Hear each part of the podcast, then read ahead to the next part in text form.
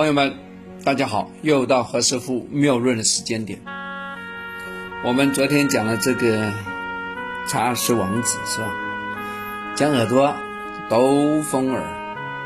哎，这下我们不讲那个外形了，我们讲颜色。耳朵的颜色，因为除了那个轮廓要分明、圆润，没有缺损，厚薄啊也要适中。那么呢，后边再来一点垂珠，好不好？其实，在像素里面呢，还是非常重视耳色，耳朵的 colorful 啊颜色。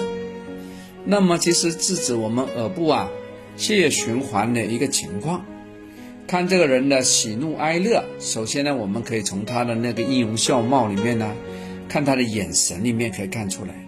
欢喜的时候呢，嘿，眼睛是笑眯眯的；那生气的时候呢，那是怒目瞪视，瞪着你啊。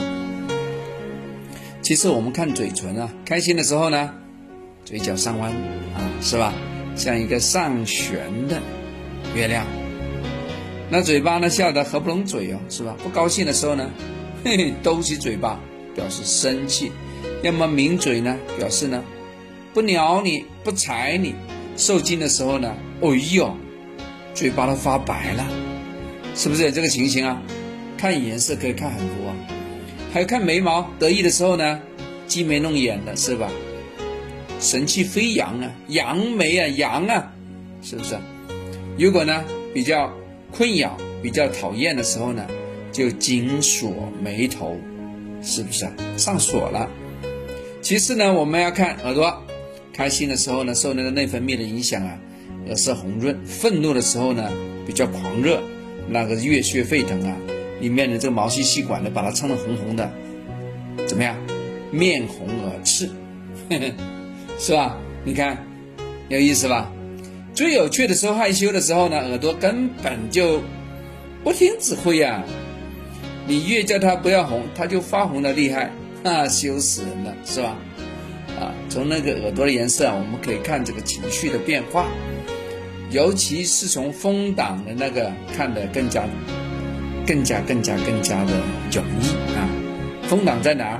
在耳门那个小颗粒啊，哼，门前一个小石头是吧？大石头。